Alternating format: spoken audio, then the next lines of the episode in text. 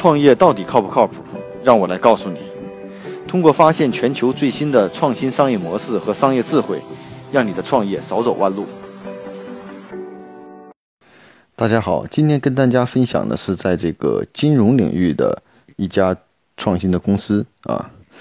这家公司呢，就是叫移动汇款公司，叫 Remitly 啊，Remitly。最近呢，刚刚获得了三千八百万美金的投资。呃，最让人钦佩的是，这家公司目前尚未实现盈利啊，而且这间木家公司呢，在国内的，在这个美国市场上也有很多的这种竞争对手，而相继的竞争对手都获得了不错的这种盈利。那这家公司为什么能够获得资本的这又一次的这种青睐呢？啊，那首先看这家公司提供的服务是什么服务？呃，它自称是美国市场上规模最大的独立移动汇款公司啊，目前呢，它已经覆盖了这个自从呃，已经覆盖了将近七个国家啊。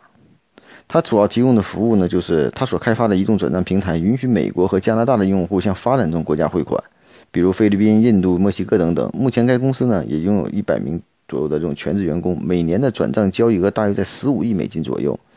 同时呢，它在全球设有超过三万家的曲线网点啊，其中呢，八千多家位于拉丁美洲。另外呢，它为了吸引更多的用户选择移动交易啊，首先我们体现一个概念叫移动交易的这种移动汇款的平台，啊，用户使用它的移动终端转账能获取相应的这种优惠的手续费啊，还能够帮助用户省去在国际资金转账过程中各种繁琐的流程，比如填写各种很烦的这种表格等等，还有一些额外的费用。现在大多数客户都是回头客，那这家公司的竞争对手呢，我们也知道，在线下这种进行全球移动汇款和取现的时候，包括西联汇款。和那个 XOM 啊，他们的呢都是以手续费来获取盈利，他们的平均手续费其实蛮高的，是在每笔交易额的百分之七点九。而这家公司呢，对用户来说呢，如果能接受资金在三日到账，手续费全免；如果当日到账，统一收手续费在三点九九美元啊。所以呢，它以这种低价和这种诚信和这种服务的特点，现在吸引了大量的用户。那至少到目前呢，它刚获得了这种新一轮投资啊，开始进入加拿大的市场。所以这家公司虽然没有盈利，但是它构建的理两个核心理念就是一个信任，一个透明。通过前期用户的积累，啊，低价的服务，呃，优质的这个保障，来获取很多的用户。那至于它到底是通过什么样的方式来获取后续的这种商业模式和用户呢？我觉得至少从目前数据上来看，用户对这种服务的程度是蛮认可的。它也颠覆了原来以这种汇款收服务费佣金的方式，嗯。这种模式倒是跟国内的某些的这种商业模式蛮像的，比如说像滴滴也好，嗯，和单车也好，我们看通过大量的贴现改变人们用户的行为习惯，在某种市场中，像滴滴一样，在某种的行为市场中把用户如何拽回来，然后获取了商业大或商业价值，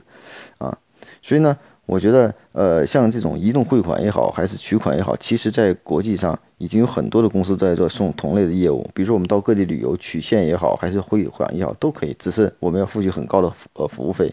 我们在机场换这种国国外的汇呃汇率的，要收，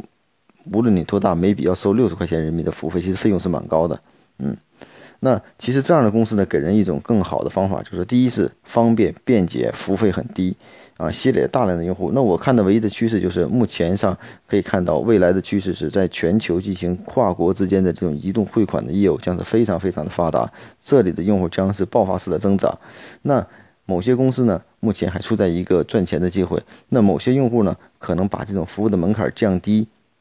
但是服务的流程和标准不变，为后续的这种在资金转账过程中产生的一些其他的机会开始做基础。就像我们今天介绍的这个叫 Remitly 这样的公司啊，所以呢，通过今天这个公司呢，我觉得对大家的我们的一点感触和建议就是，任何一种商业模式的背后，